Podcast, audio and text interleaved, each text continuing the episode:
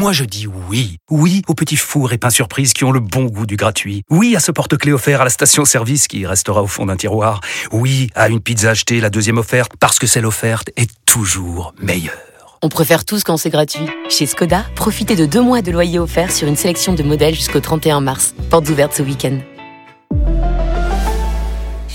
Deux loyers offerts après premier loyer en LLD 37 mois sur toute la gamme Skoda, Orenia et Enya Coupé, si accord par Volkswagen Bank. Détails sur skoda.fr. Pensez à covoiturer.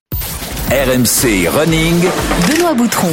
Salut à tous, bienvenue dans RMC Running, le podcast de tous les passionnés de la course à pied. Que tu t'entraînes comme un pro ou seulement pour le plaisir, tu vas trouver tout ce que tu cherches ici, des portraits de coureurs, des conseils d'entraînement et des bons plans d'ossard pour te lancer de nouveaux défis, même en 2022. Johan Durand, marathonien de l'équipe de France, toujours avec moi. Salut Johan.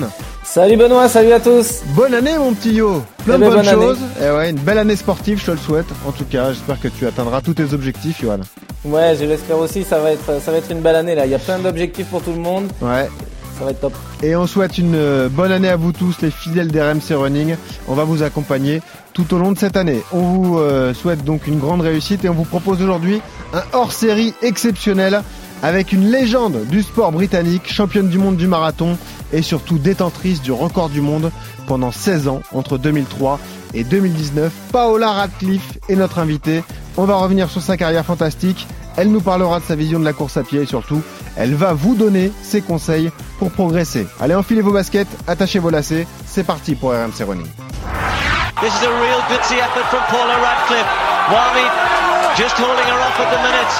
Paula Radcliffe is striking again. Paula Radcliffe is going away. Will it be gold this time for Paula Radcliffe? It's going to be. Paula just 20, 30 metres from the finish. What a marvellous finish.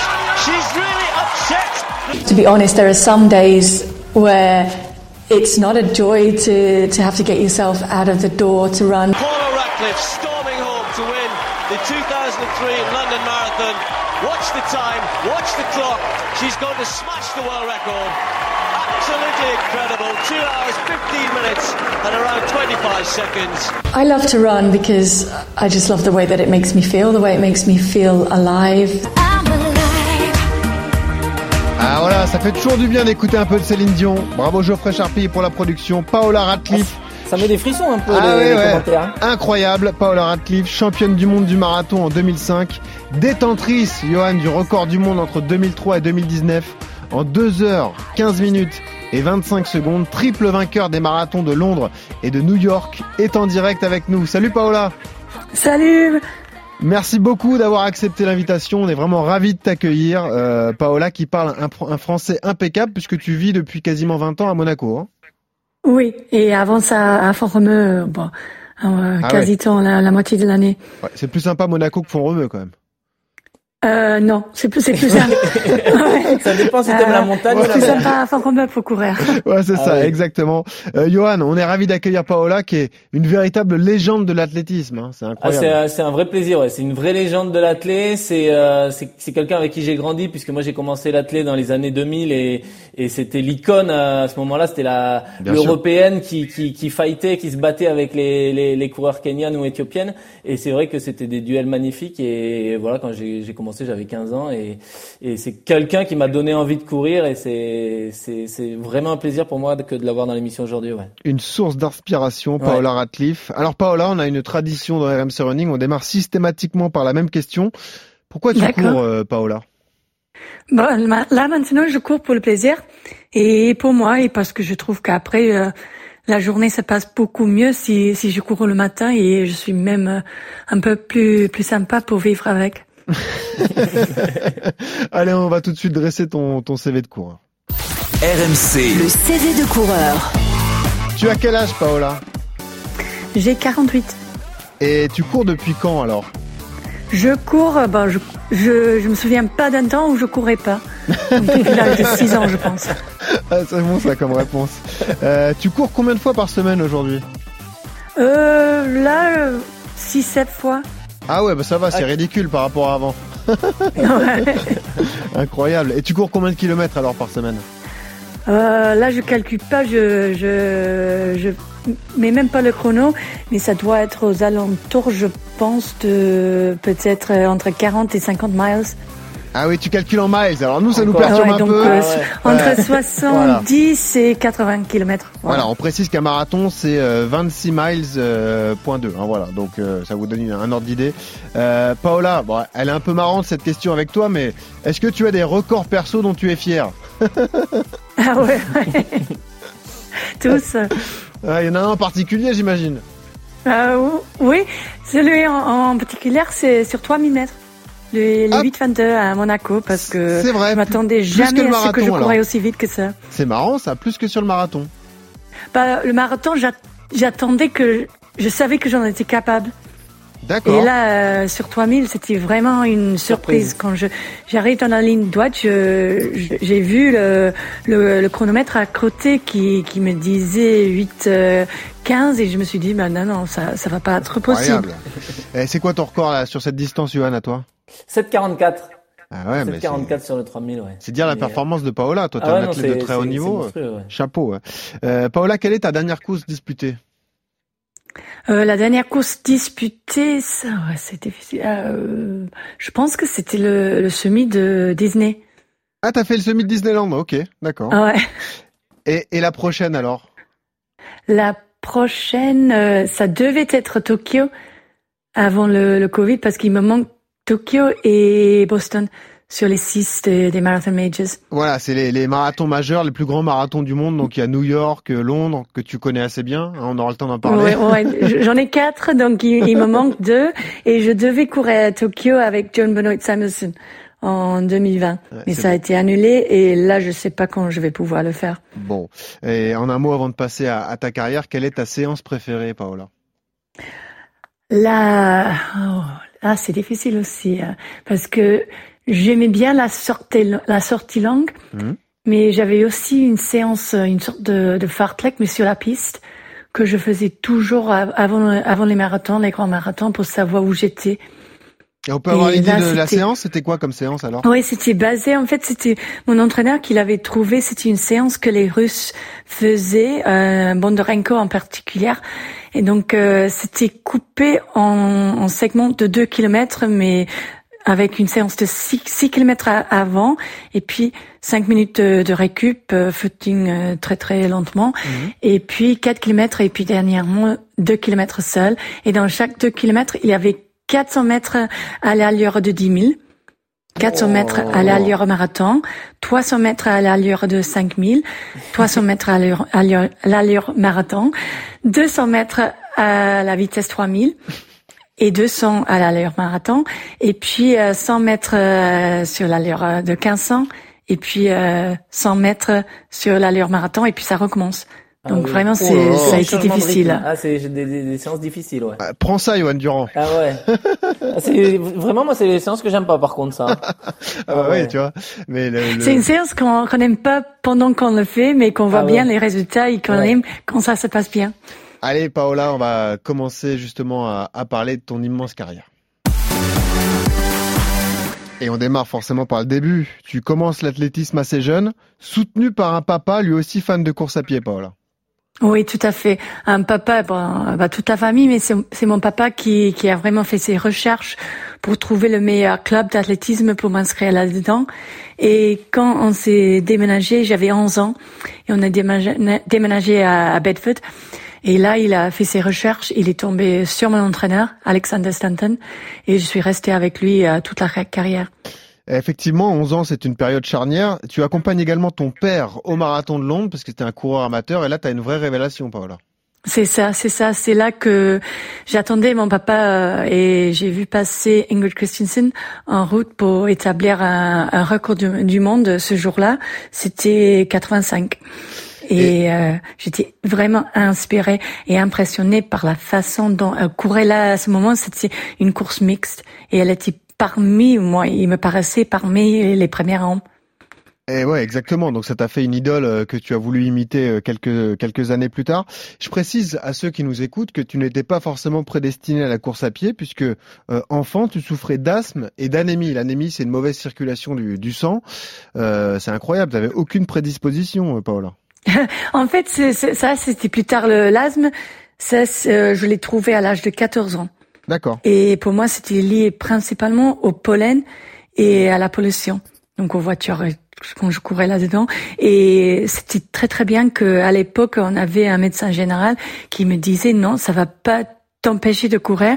Il va simplement falloir que tu apprends à gérer ton asthme et à vraiment voyager tout le temps avec un, moniteur de, de peak flow, nous on dit, pour, pour mesurer l'expiration maximale.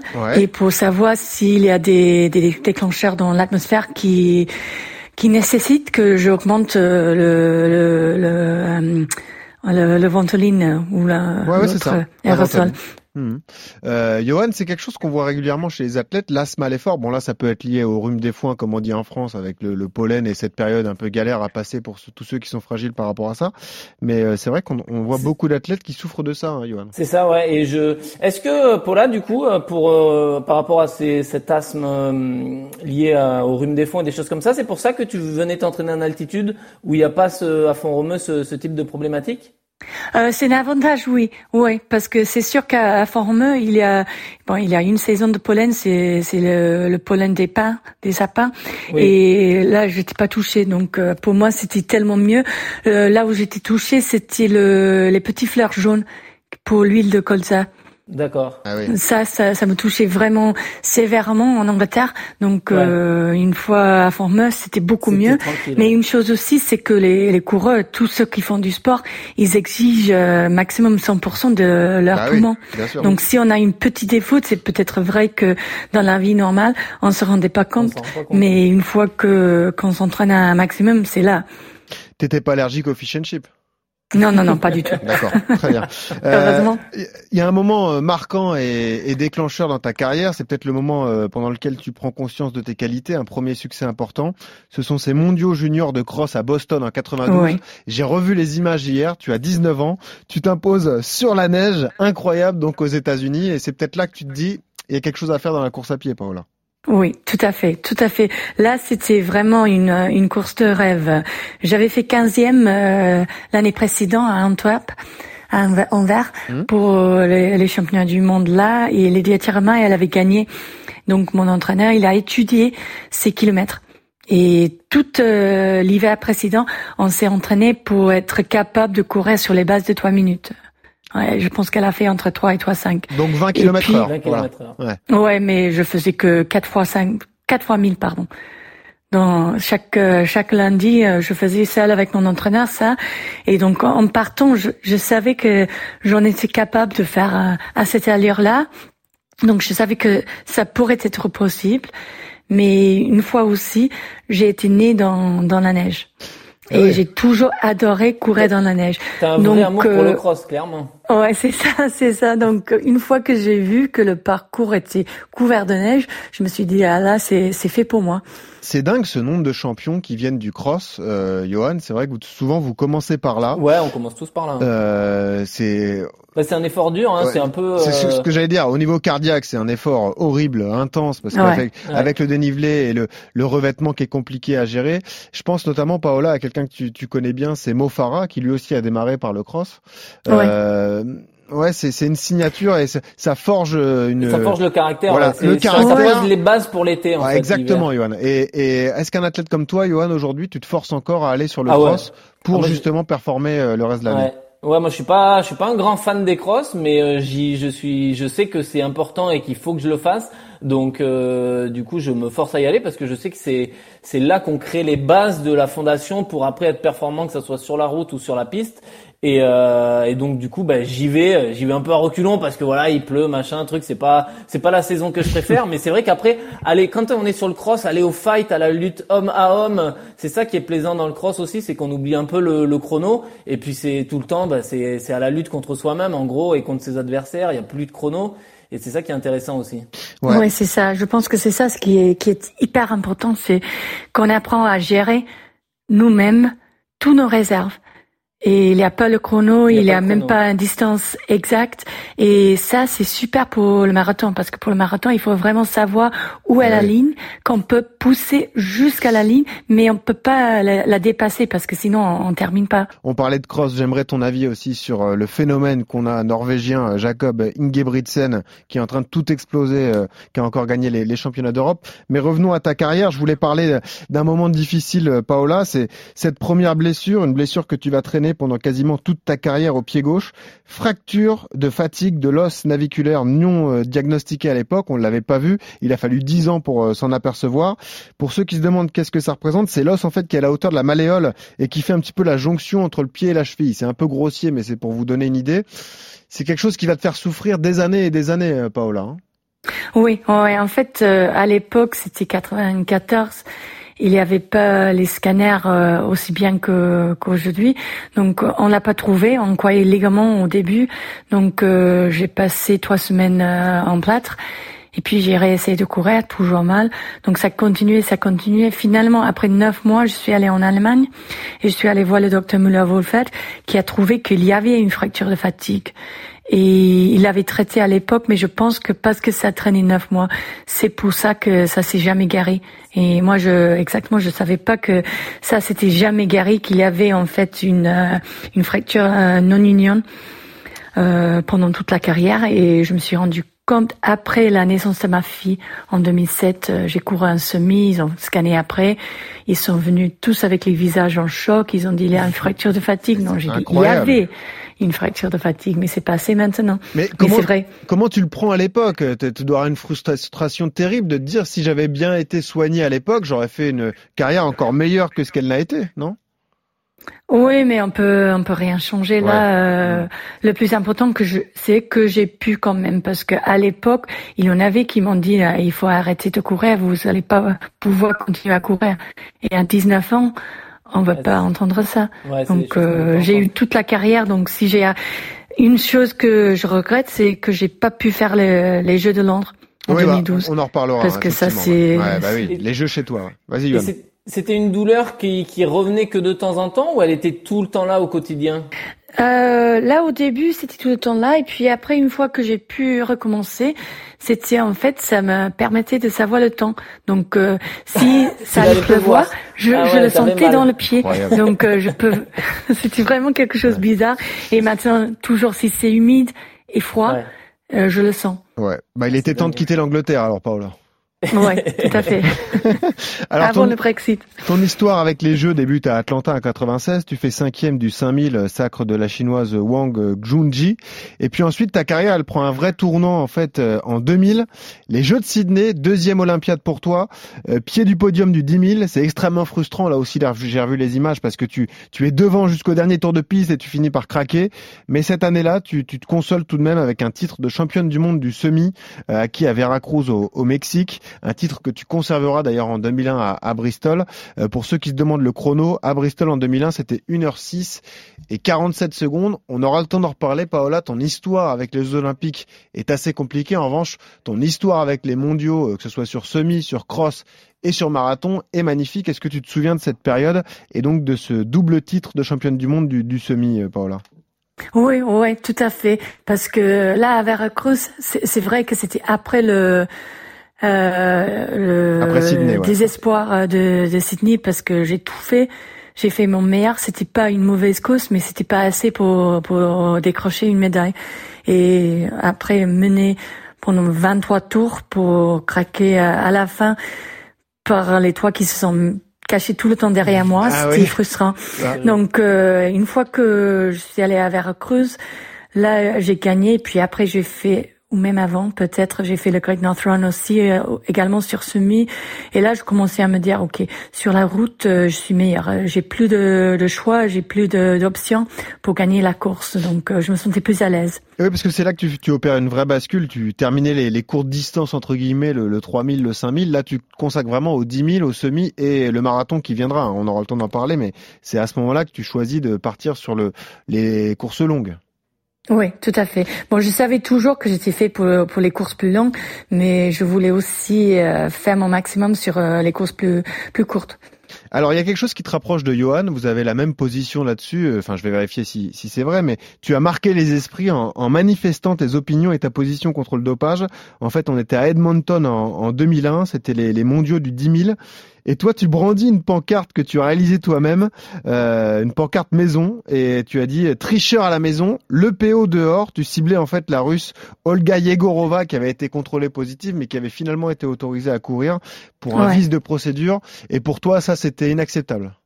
Oui, tout à fait, tout à fait. Déjà, c'était inacceptable qu'il y avait tant de tricheurs qui n'étaient pas condamnés, pas trouvés mmh.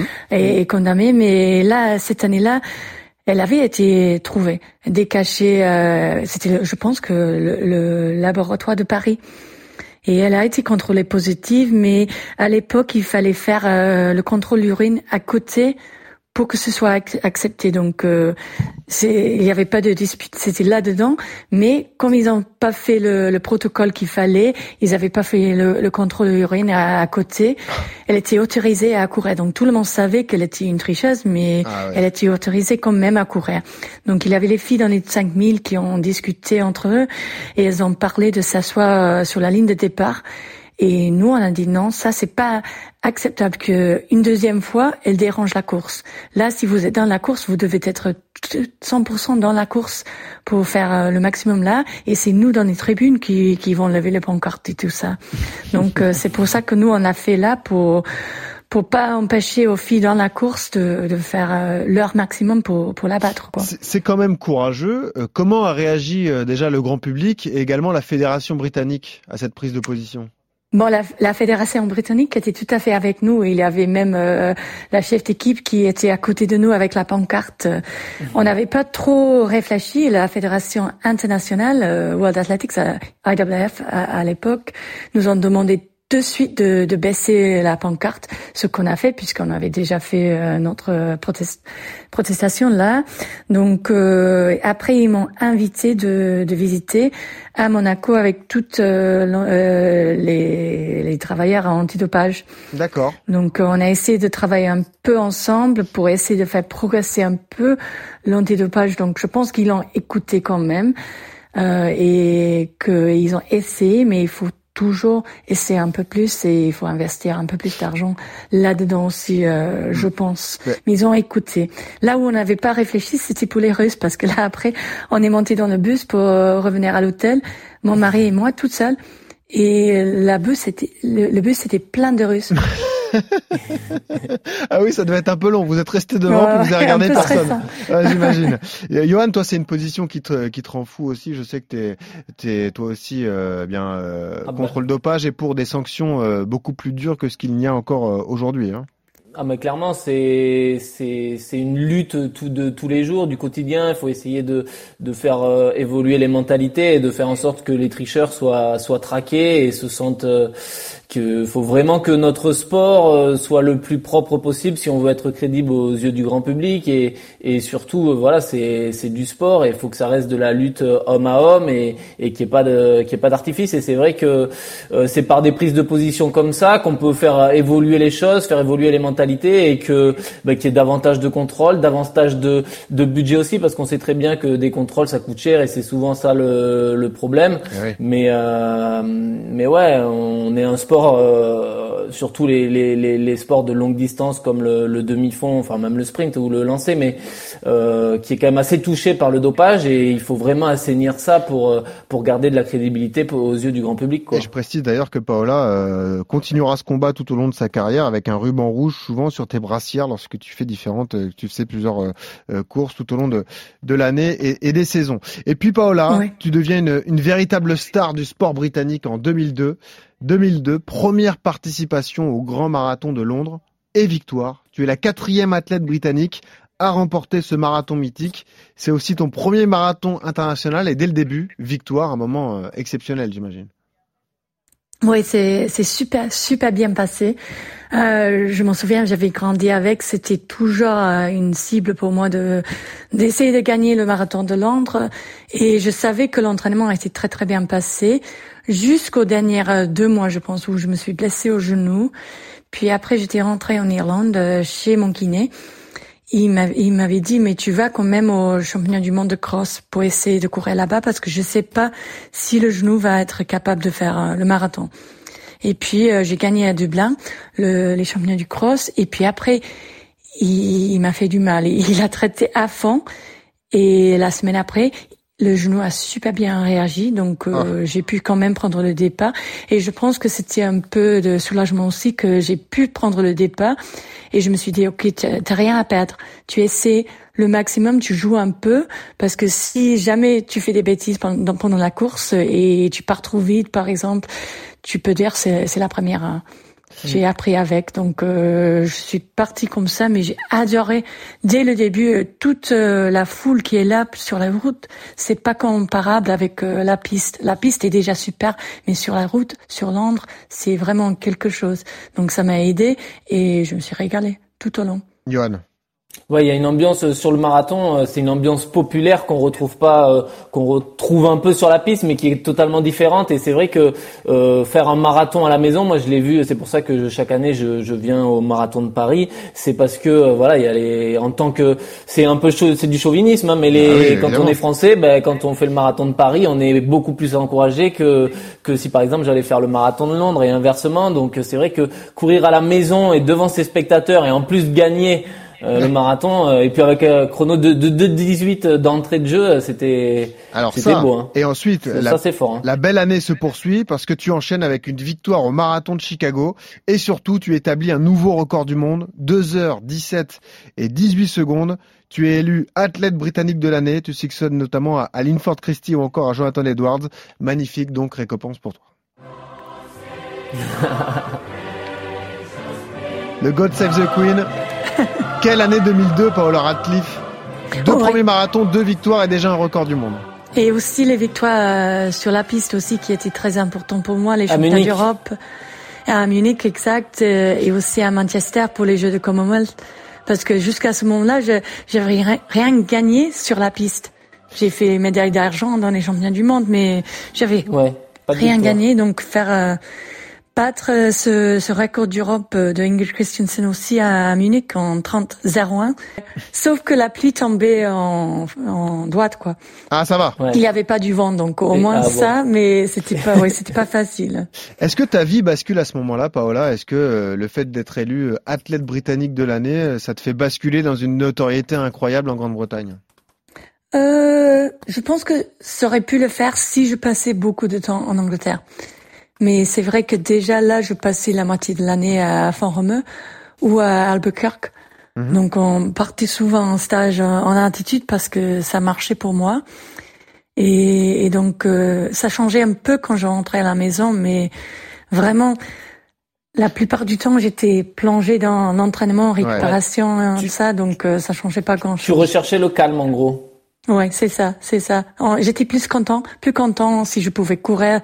Et vraiment pour moi, c'était pas une sacrifice de partir en stage, de, de vivre un formeux un moment de l'année et de faire que l'entraînement, manger, se reposer. Sauf qu'à un moment, bah, tes performances étaient tellement exceptionnelles que tu ne pouvais plus te, te, te cacher, Paola. 2003, c'est ton apogée. Tu rafles tout championne d'Europe de cross, championne du monde du SMI et surtout record du monde du marathon que tu détenais pulvérisé à Londres. Donc tu gagnes pour la deuxième fois d'affilée le marathon de Londres. Deuxième participation, deuxième victoire. Ton chrono 2h15 et 25 secondes. Écoutez ce que ça, donnait au niveau des, commentaires britanniques.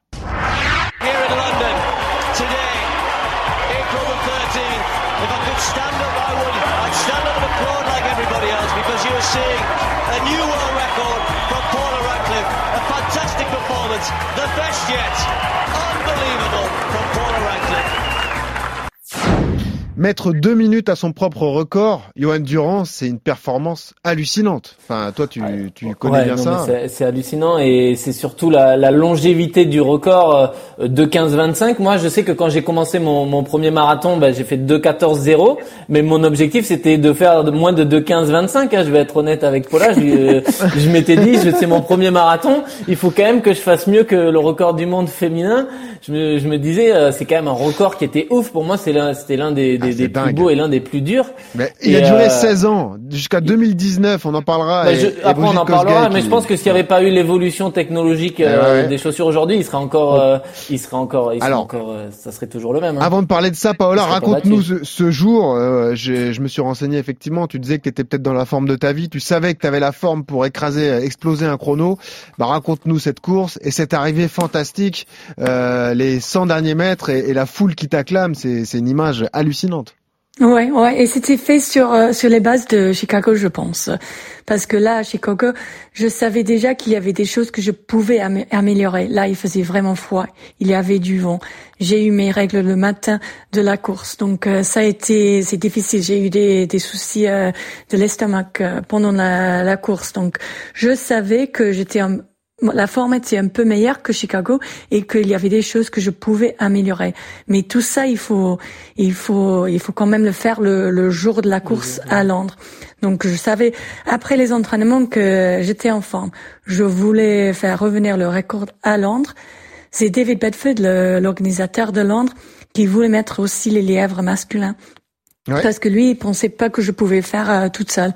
Moi, je lui disais, oui, je peux s'il n'y a pas du vent. Mais s'il y a du vent, c'est vrai que s'il y a quelqu'un avec moi, ça, ça pourrait m'aider. Donc, euh, il y avait des lièvres et je pense qu'il y en a un qui a abandonné vers 17 miles euh, et l'autre qui a fait jusqu'au jusqu'au bout. Christopher Koske, mais j'ai essayé tout le temps de courir à côté de lui parce que je voulais pas que les gens disent enfin, euh, lièvre, ou non, la performance est hallucinante et d'ailleurs on, on l'a vu avec la longévité de ce record. Hein, euh, ouais. Et donc je savais qu'il fallait il fallait être plus vite que Chicago, donc là j'ai l'allure été 15-13 pour chaque mile.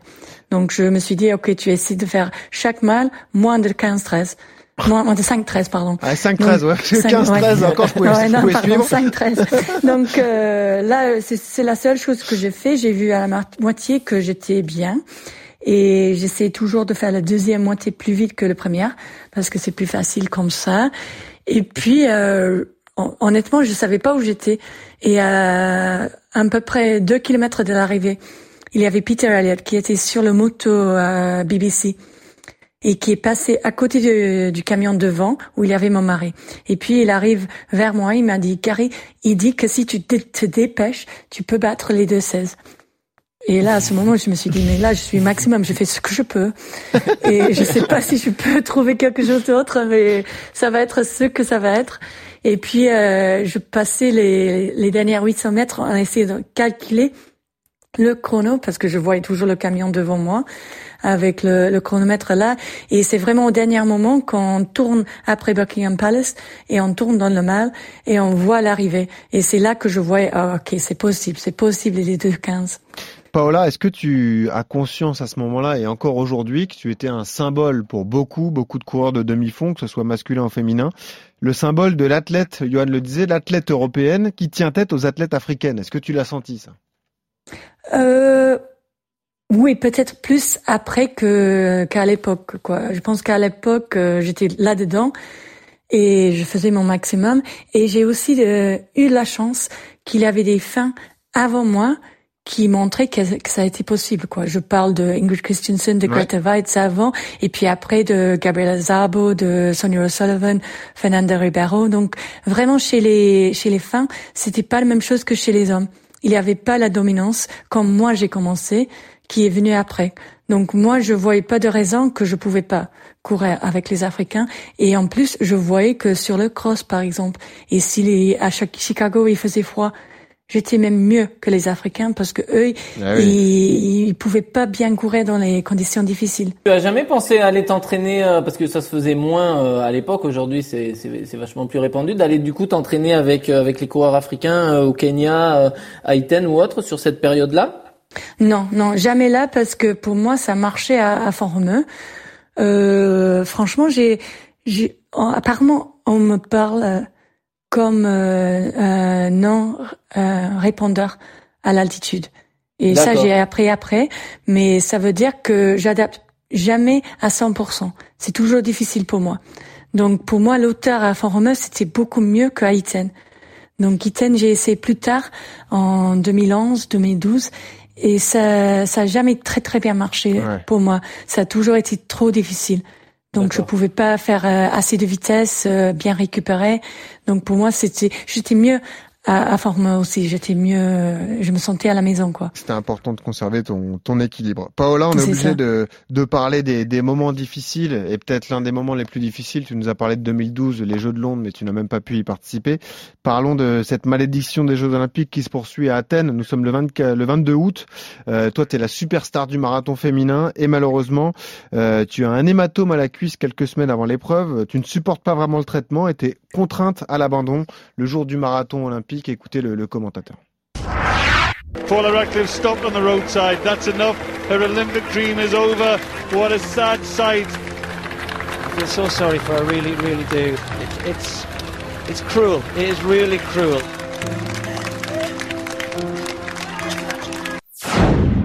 Ça, prend tout le monde. Hein. Quand on voit les images, on te voit ému aux larmes. Euh, c'était peut-être l'un des objectifs de ta vie et tu n'as pas pu défendre tes chances euh, jusqu'au bout. Ça reste une cicatrice, euh, Paola?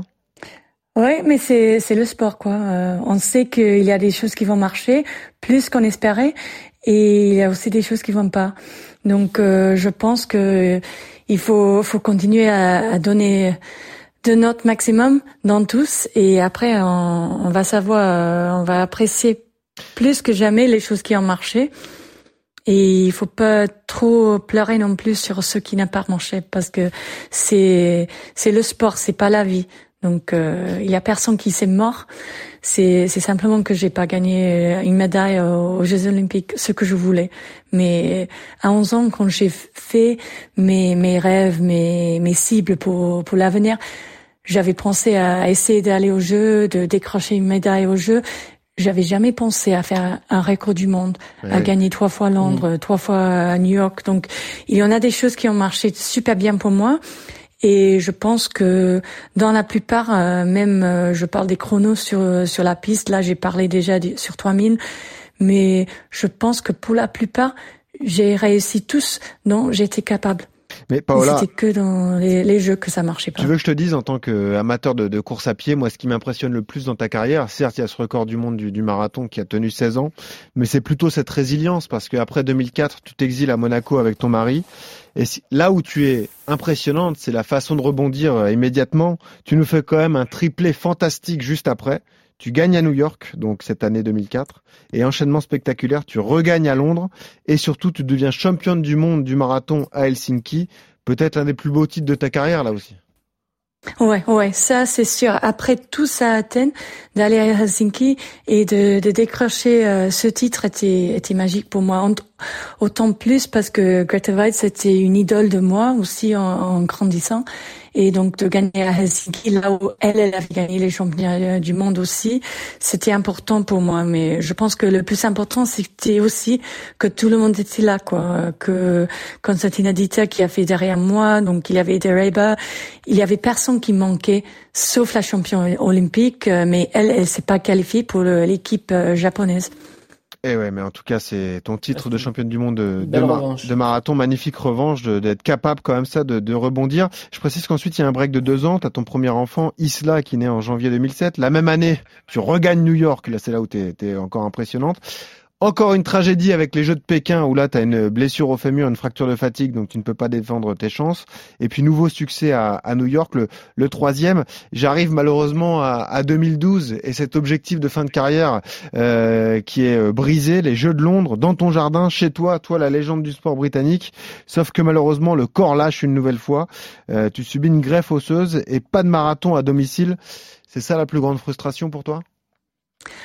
Non, je pense que le, la plus grande, c'était Athènes. C'est toujours Athènes. Et je pense même que c'est peut-être en revanche euh, la déception d'Athènes qui, qui a précipité euh, celle de Pékin. Et peut-être, non, de Londres, je pense que c'était toujours, c'était dans les étoiles, quoi. Mon pied, il a tenu euh, jusque là.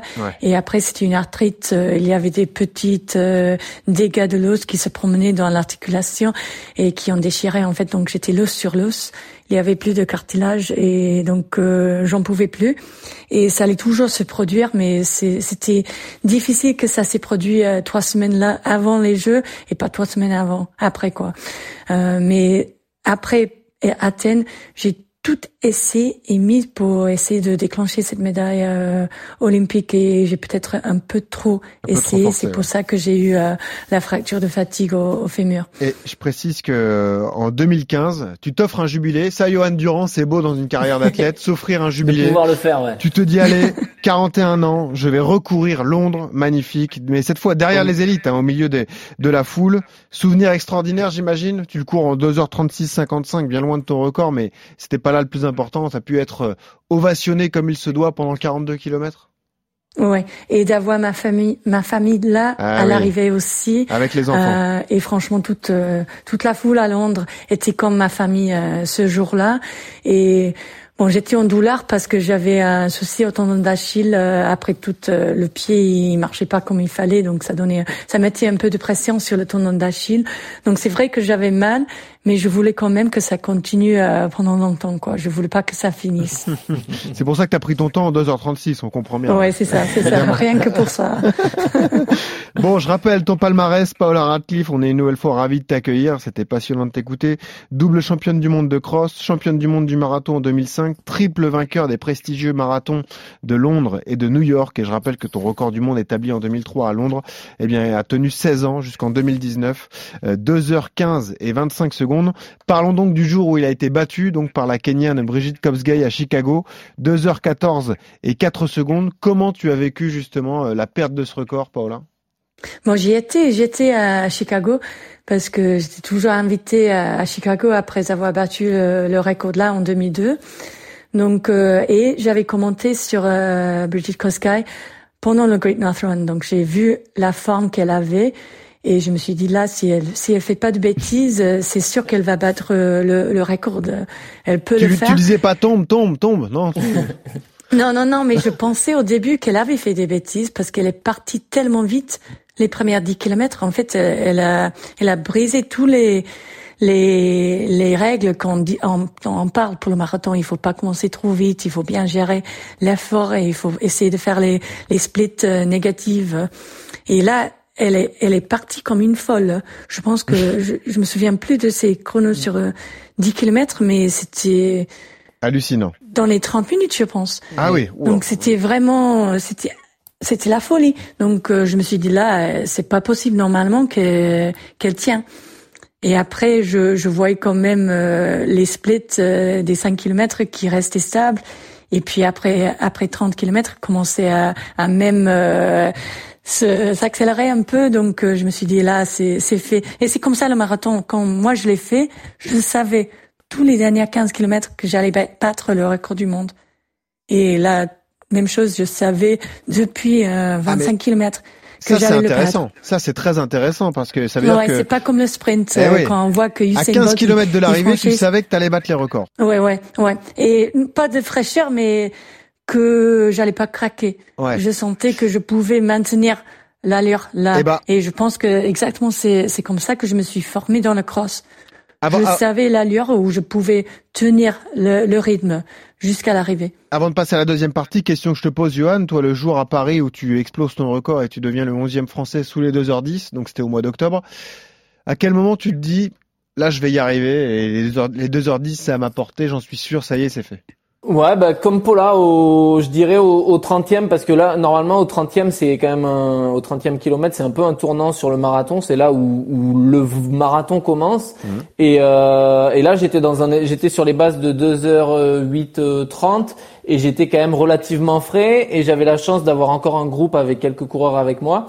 Et c'est vrai que voilà, je me suis dit voilà, là le marathon commence maintenant, il reste 12 kilomètres et je me sentais relativement frais, musculairement j'étais bien. Et je savais euh, que, que j'allais battre mon record et que, que j'allais faire un beau chrono. Et, et c'était encore plus vrai au 35e. Moi, contrairement à Paula, je regardais quand même assez régulièrement mes kilomètres et, et je voyais que je dégradais pas trop vite et du coup je, je savais et c'est vrai que du coup sur le marathon on a quand même le temps de savourer un petit peu euh, par exemple à partir du 38 euh, les quatre derniers kilomètres, vous savourez parce que vous savez que vous allez dégrader un peu, que vous allez perdre un peu de temps, mais vous allez que vous êtes sur les bases d'un chrono monstrueux, alors que sur la piste, ça passe tellement vite, sur un 1500, un 3000, un 5000, ça va tellement vite que euh, vous n'avez pas le temps de de, de, de, de, de prendre du plaisir comme sur marathon. Ouais.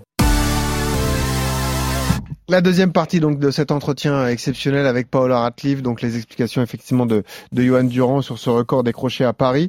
Paola, qu'est-ce que tu fais de ta vie aujourd'hui? Euh, Bon, là c'est c'est une mélange un peu. Euh, donc euh, principalement c'est pour les enfants.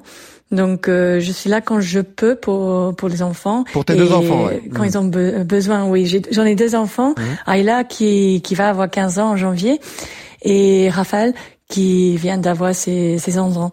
Donc lui, il est parti maintenant faire sa, sa trottinette. Euh, il est fan de trottinette. Euh, il part tout le temps dans les skateparks, mais il court aussi. Et on revient aussi de, du Kenya maintenant. On est allé là-bas parce que Ayla, elle avait, elle s'est battue l'année dernière en 2020 contre un cancer. Elle avait un tumeur, euh, un tumeur germinal maligne qui a été super super bien traité ici à, à Nice à l'Archer et nous, on, s'est rendu compte qu'on a vraiment eu de la chance. En, Afrique, un enfant qui a un cancer, il y en a 9 sur 10 qui vont mourir. Ah Tandis qu'en Europe, aux États-Unis, dans le monde développé, c'est 1 sur 10. Donc ça, c'est inégal, c'est injuste. Donc on est parti au, Kenya pour essayer de, de lever euh, les fonds et aussi euh, euh, la compréhension de, de, ce problème et de commencer à construire le premier hôpital de, de cancer pédiatrique dans toute euh, l'Afrique, euh, on dit sub-saharienne sous, sous, subsaharienne, ouais, c'est ça. Subsaharienne. Ouais.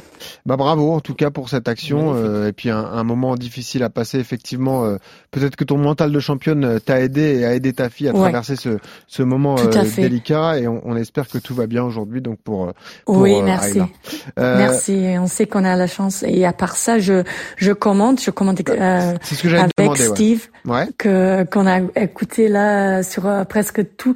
C'est lui qui a commenté tout, tout au long de ma carrière et maintenant j'ai l'honneur de, de commenter sur l'athlétisme et sur les courses sur route avec lui. Donc euh, c'est vraiment un commentateur exceptionnel, mais c'est un ami aussi euh, qui, qui a toujours été là pour moi et qui m'aide maintenant à m'améliorer un peu dans, dans le domaine de, de commenter. Est-ce que euh, tu n'as pas envie d'avoir un rôle justement dans la fédération internationale? Euh, Je sais, je le disais, tu, es une, une, combattante de toujours face au dopage. Est-ce que c'est un combat qui t'anime toujours? Et est-ce que tu n'as pas envie d'avoir des responsabilités à ce niveau-là?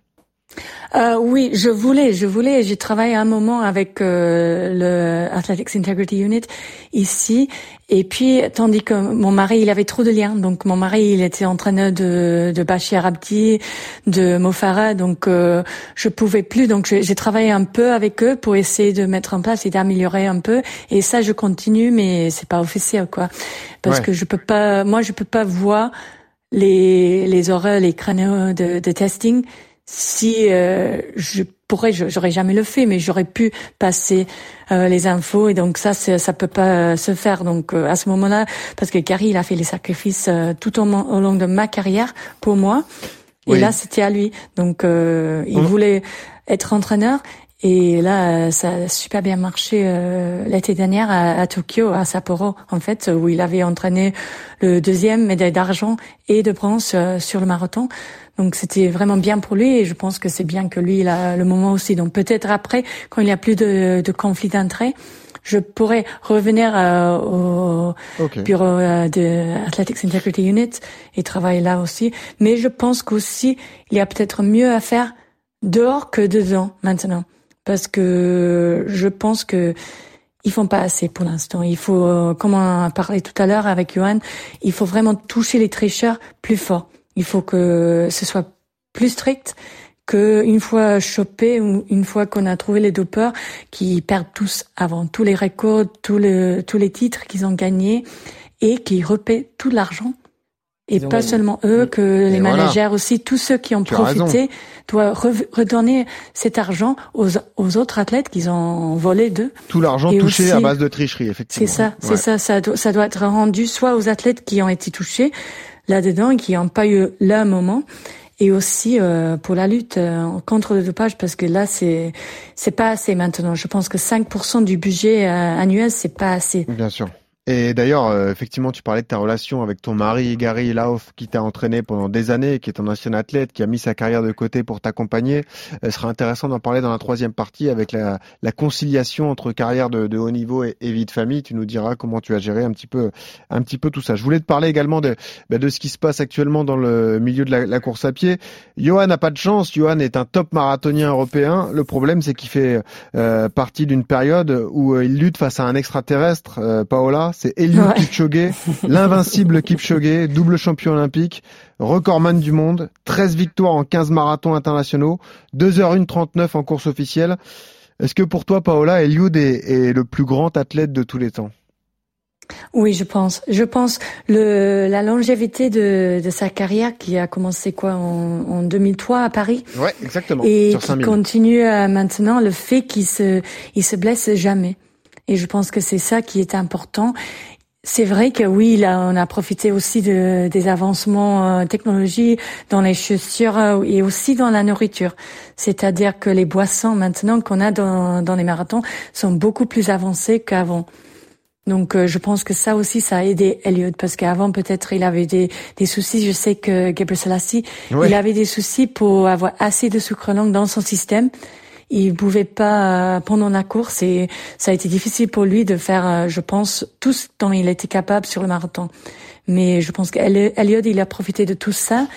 Mais c'est vraiment le zen euh, du marathon. Pour le marathon, je sais, il faut rester concentré tout au long il faut pas euh, se stresser trop, il faut mm. il faut adorer la vie quoi parce que la vie est dure.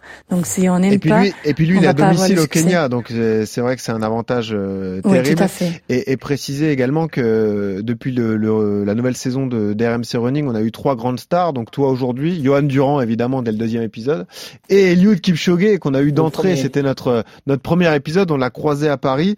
Euh, on lui a posé la question, j'aimerais avoir ton avis Paola, écoutez ce qu'il disait lorsque je lui ai demandé est-ce que, euh, à son avis, un coureur pourrait euh, passer sous la barre des deux heures en, course officielle? Absolument yes. Et tu penses que tu peux le faire? Si ce n'est pas moi, c'est pas très grave, mais oui, quelqu'un peut le faire. Est-ce que tu penses que c'est possible, euh, Paola? Est-ce qu'un jour, un athlète, un marathonien, parviendra à passer sous les deux heures sur une course officielle, c'est-à-dire sans les conditions favorables dont il a bénéficié lors du Breaking 2 à Vienne euh, en 2017 Bon, c'est quelque chose qu'à l'époque aussi, avant ça à Vienne, on, s'est posé aussi. Et moi, j'étais toujours de l'avis que oui, ça va se passer, mais bien dans l'avenir, quoi. ça va pas être maintenant. Et après, quand j'ai vu ce qu'il a fait, même avant Vienne à Monza, je me suis dit, OK, lui, il peut le faire. Mais il faut que tout soit parfait. Et je pense que là, à Vienne, tout était plus que parfait parce que c'est vrai qu'il avait des lièvres qui se changeaient tout le temps. Le temps était super, donc tout était bien en place. Hmm. Mais je pense que quand même, il aurait été capable de faire ça dans une course, dans une vraie course. Et c'est dommage qu'il l'a pas fait. Parce que pour moi, c'est dommage qu'il y en a deux records du monde. Donc si je comprends bien, euh, Paola, ton avis, c'est que pour toi, le record établi à Berlin en 2h1.39 a plus, beaucoup plus de valeur que le record en 1h59.40 euh, à Vienne avec toutes les conditions favorables.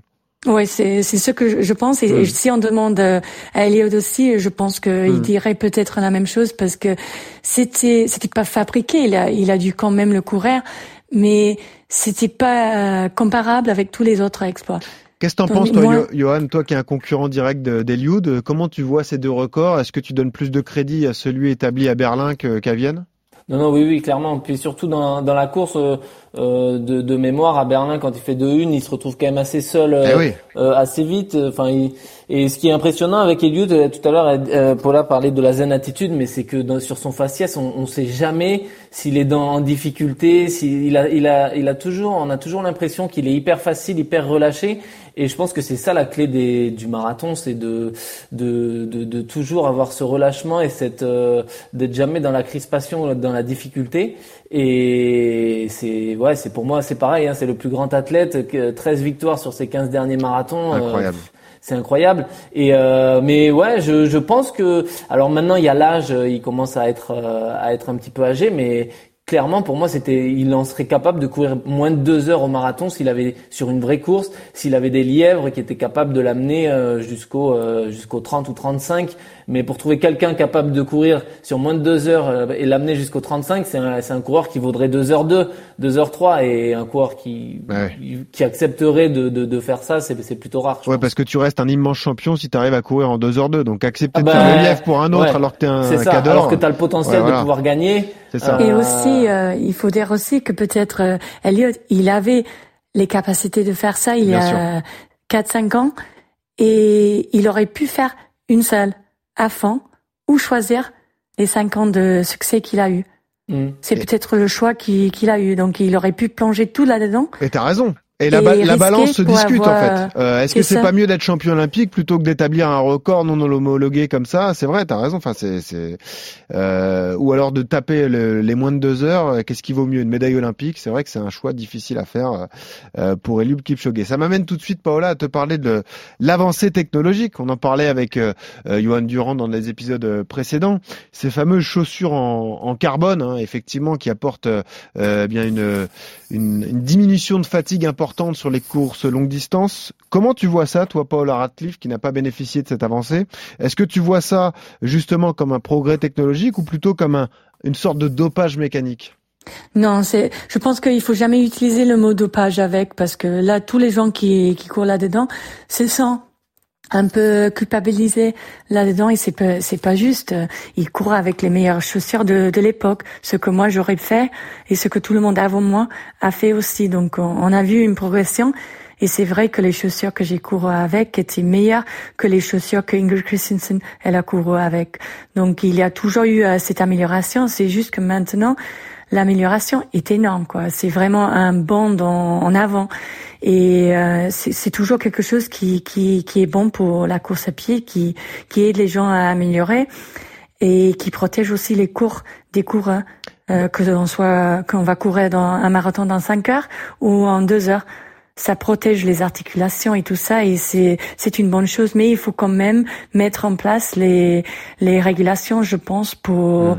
pour que ce soit pas trop énorme parce que pour qu'on n'ait pas des, des, trampolines dans les chaussures et, et, des moteurs et tout ça. Il faut que ce soit monitré, quoi. Mais je pense que c'est bien d'avoir ça. C'est ça. Et tu vois, Paola, tu as l'exemple concret avec euh, Johan, donc qui fait de la course à pied de haut niveau depuis une quinzaine d'années, qui a longtemps souffert de douleurs euh, au tendon. Et c'est vrai que l'arrivée du carbone t'a fait beaucoup de bien, Johan. C'est ça. C'est exactement ça. Ouais. Comme elle disait, euh, alors ce sont des chaussures qui vont qui vont nous permettre d'aller plus vite sur euh, sur le marathon ou sur un effort de, de, de de compétition, mais surtout elles vont avoir un vrai rôle de protection euh, vis-à-vis des, des, des, des, mollets, des articulations ou, ou des muscles. Hein. Ce sont des, elles ont une mousse qui est très absorbante et qui est aussi euh, très rebondissante.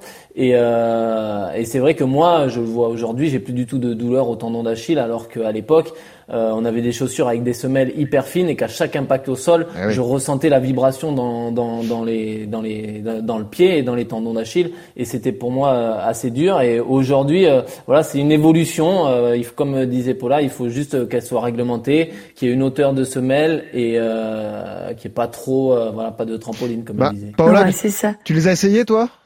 Oui, oui, je cours avec ah, là et franchement pour mon pied maintenant ils, bah sont super. Je suis fan quoi.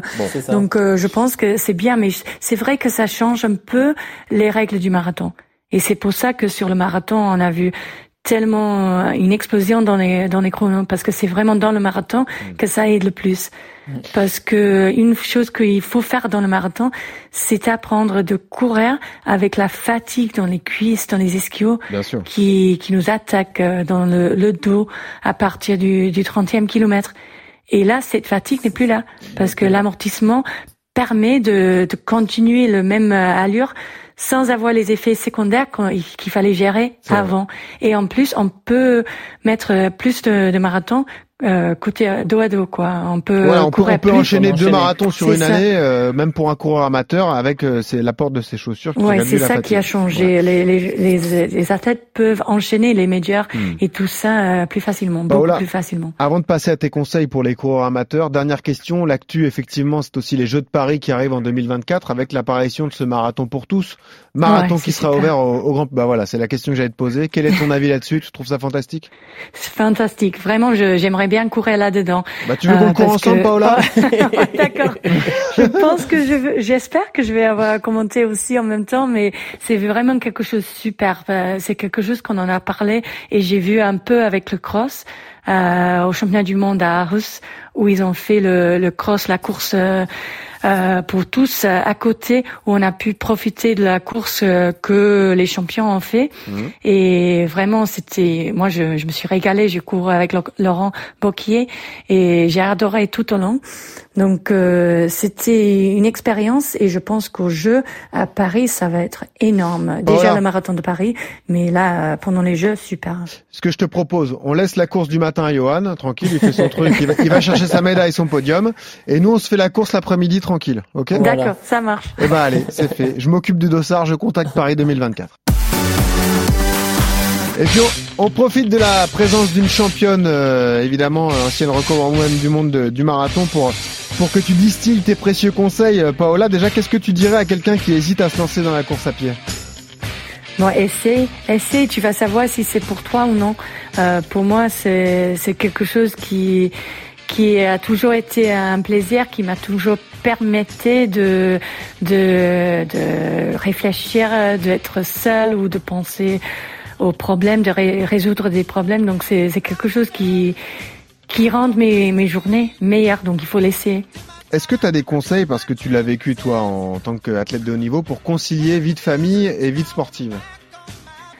Bon, je pense que ça, ça a toujours aidé pour, pour moi. Pour moi, il y avait, euh, j'ai eu de la chance d'avoir une carrière euh, que je pouvais mélanger si facilement avec euh, la vie familiale, c'est-à-dire que je pouvais avoir mes, mes enfants avec moi presque tout le temps, que je pouvais faire mes entraînements le matin, revenir, jouer avec les enfants, même faire la sieste ensemble avec les enfants, refaire euh, les, les entraînements. Donc, euh, en comparaison avec euh, un emploi normal, quoi, de, de 8h à 9h à, à 5h, c'était beaucoup plus facile. Hmm.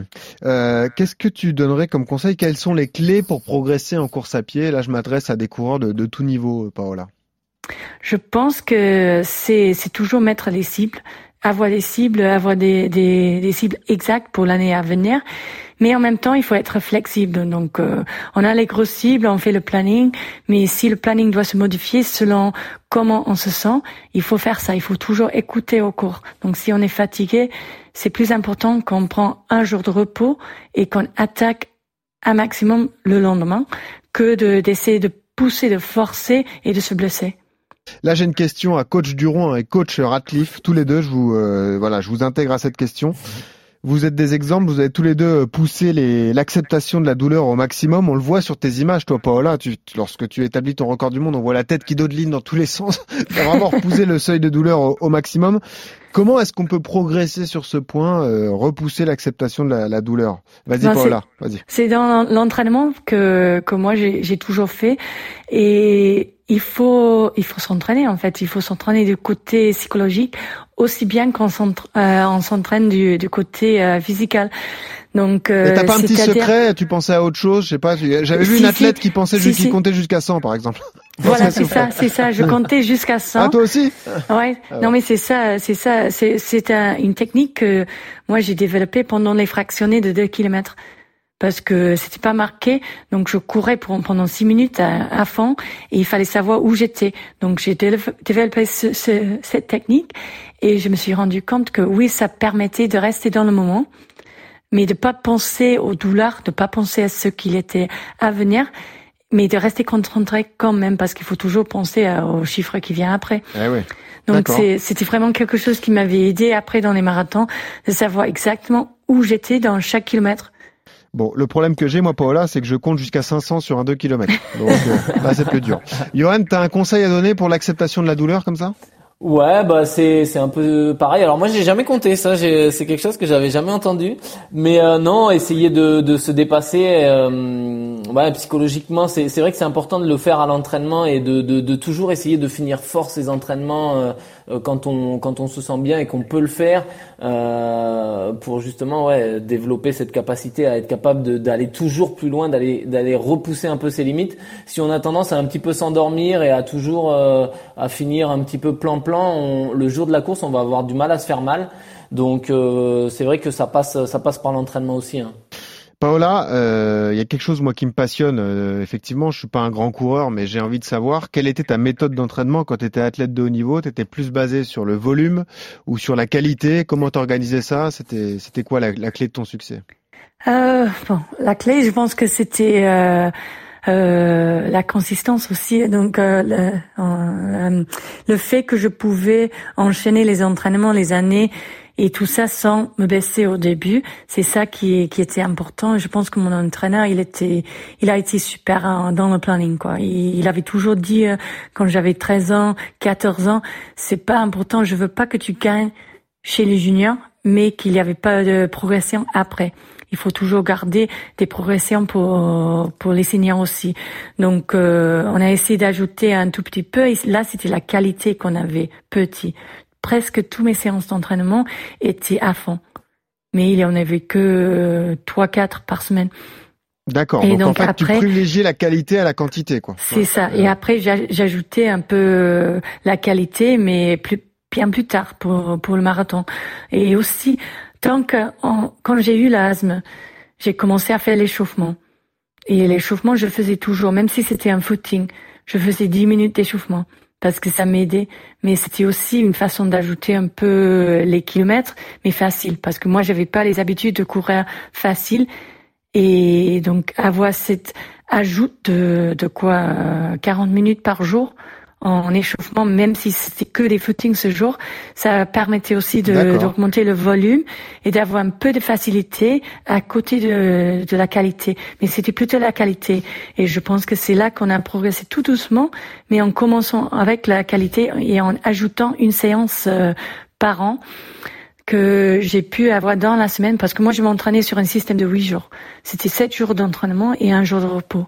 Et ça, c'était ah, important aussi. Pas le jour de repos. Ça, c'est intéressant. Okay. Ouais, parce que comme ça, je pouvais avoir séance de qualité, quatre séances de qualité dans la semaine, y compris la, la sortie longue, parce que la sortie longue pour moi, c'était une, une, séance de qualité, c'était à fond. Donc si je comprends bien, ça faisait séance de qualité et séance de repos pour enchaîner les jours, et en fait jusqu'à ton jour de repos. Tu faisais séance de qualité, grosse séance, et tu faisais jour de repos. Ok. Ouais, c'est ça. Donc dans la semaine, euh, j'avais la sortie longue à fond, la sortie au seuil de 16 km et puis une séance euh, de fractionné sur route et une séance sur piste.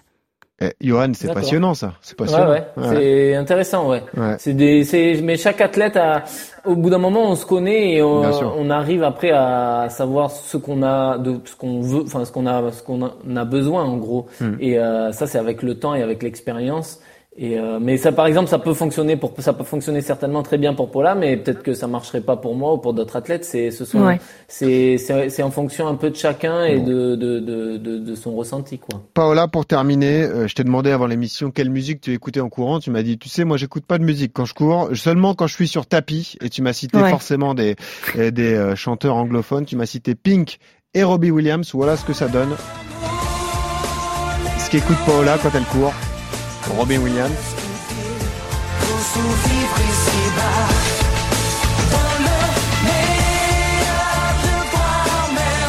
Et un peu de Pink, Julie et Geoffrey, Julie réalisatrice, Geoffrey producteur.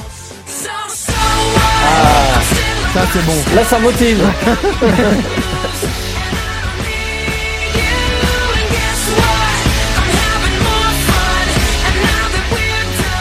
Paula Radcliffe, merci beaucoup d'avoir passé cette heure avec nous. C'était passionnant de t'entendre, de revenir sur ta carrière. Bonne année. Et Paula, on s'est donné rendez-vous en 2024. Hein. Moi, je compte dessus. Ouais, d'accord. Ouais, pas de soucis, j'y serai. On va courir le marathon pour tous euh, ensemble. Euh, merci Johan d'avoir été. Et, et d'ailleurs, si tu cherches un, contrat de consultante en France, Radio Monte Carlo, c'est basé à Monaco au départ. Ça a grandi à Monaco. Si tu veux venir chez nous, tu es la bienvenue. Hein. Merci. merci Paola, merci beaucoup. Merci à toi Johan. À la semaine prochaine. Évidemment pour euh, de nouveaux conseils. Euh, ça va être euh, comme d'habitude très enrichissant.